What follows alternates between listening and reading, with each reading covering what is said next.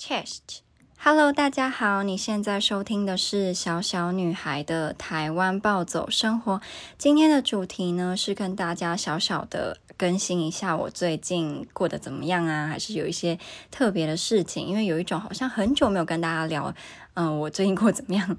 的错觉，我觉得应该是错觉。可能我七天前才上传一集新的，然后现在就已经完全忘记了。在开始之前呢，还没有追踪我 Instagram 的人可以来追踪。我的 Instagram 是 Little Girls Life in Poland。Little Girls Life in Poland。好，那就要开始喽。首先，先从坏的开始说好了。之前好像就有稍微的提过，我的眼睛有一些状况。那从源头开始讲，其实是我高中三年级的时候，就是有一次上课上到一半，然后突然就是眼前就一片黑，然后一片黑过后就变成视线被很多的马赛克所挡住，然后这个状况就一直到现在，然后它的发作频率是不固定的，基本上最好的情况是一两个月一次，然后一次大概二十到三十分钟。然后最不好的状况是曾经一个礼拜两三次吧，那这个会让我非常的不舒服，是因为就等于我有半个小时是不能做事的，我就只能就是睡觉，或是就是让眼睛闭起来，因为我如果要看什么东西是看不到的，它就是完全遮蔽住我的视野。然后出现过一次让我觉得蛮可怕的状况是，那一次伴随的副作用是失语症。我印象那时候我住在。波兰的豪华宿舍，然后我就在读我们的一个文本，然后突然就发作了。那发作我就我就休息，等它恢复。恢复完我就想要继续就是读那些文本，结果我就发现我没有办法读懂那些字的意义。就是我可以一个个看说，这个是 A，这个是 and，这个是 D。那 and 的意思是和，可是我没有办法知道说。就是 A N D，它的意思是什么？我只知道它一个一个字一个字一个字是 A 跟 N 跟 D，可是我不知道它的意思。我后来上网才知道这个是失语症。那其实前几年回来台湾放暑假的时候，都会去做检查，然后有做过什么神经内科啦，或是什么眼睛比较嗯详细的那种，可是都没有调查出原因。原本还觉得是偏头痛的的关系，可是现在看不是这样。我这。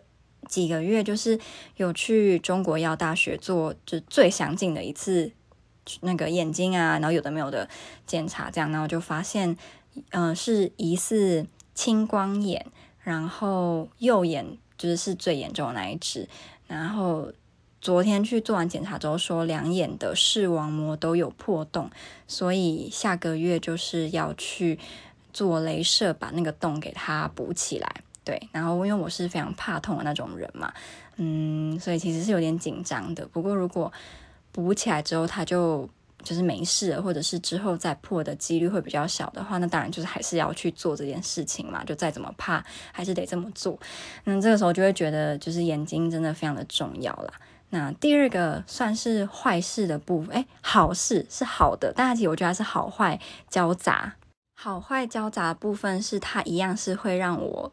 身体不舒服，可是它又是好事。那这个好事是我已经等非常非常非常非常久了，可能从十七岁左右就等到现在。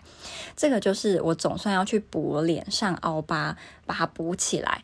嗯，因为前几年就算我想要做，可是我只能在台湾就是三个月嘛，那你那个恢复期一定不止三个月，就没有办法就是让它恢复，那就不能做。我其实最应该做的是我在台湾读大学那两年，可是就是错过那个时机，就只能等到现在。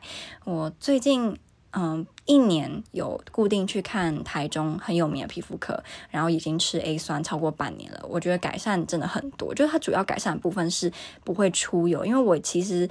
这几年已经不太会真的什么长很多痘痘那些，但是就是会出油，那出油就会很麻烦嘛。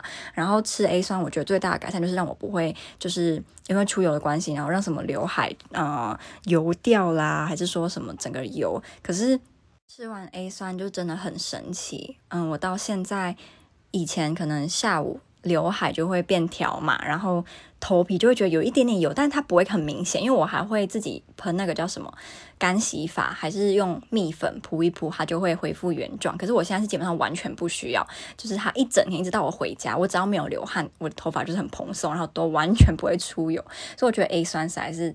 太棒了，就是一个真的超赞的发明。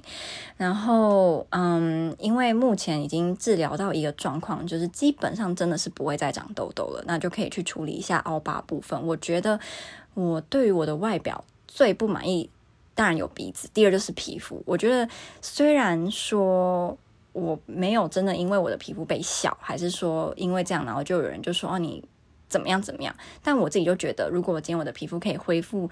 不用到跟一般人一样，我觉得不可能。但是就是比现在好个五六成，那我就会非常开心。我就觉得我不会再这么害怕别人看我嘛，或是跟别人讲话的时候，我不会再闪避他的目光，还是担心说他会不会盯着我的脸看呢、啊？在我曾经曾经真的有想过，会不会我交不到台湾男朋友是因为皮肤不够好？不知道是以前在什么网站看到说，东亚男生其实很介意女生的皮肤，就是比。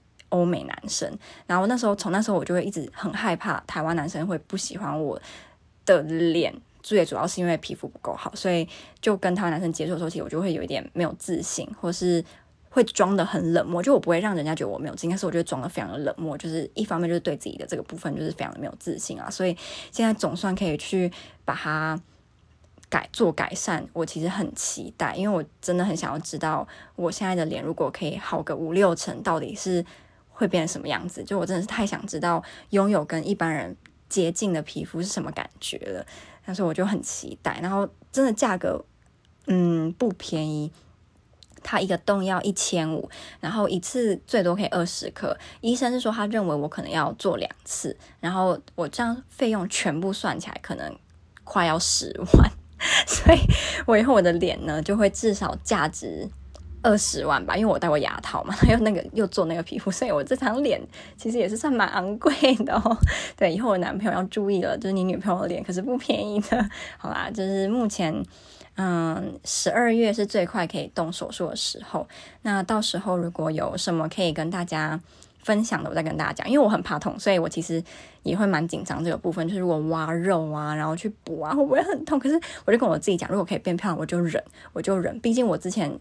十七、十八岁还还发过宏愿，什么二十五岁前要隆鼻，目前看起来是可能没有办法，不确定，可一切都有都有机会嘛。可是感觉几率比较小一些些，这样，但可以把皮肤弄好，我就觉得就是人生对外外貌的目标就达成了一半了。然后以后如果有机会真的去隆鼻的话，就是百分之百这样。但目前就是先把皮肤弄好。对，那我就是跟大家分享。最近这两件，就一个是眼睛是偏不好的，然后皮肤有好不好坏，就是会痛嘛，然后还要恢复，还要做镭射把它磨平。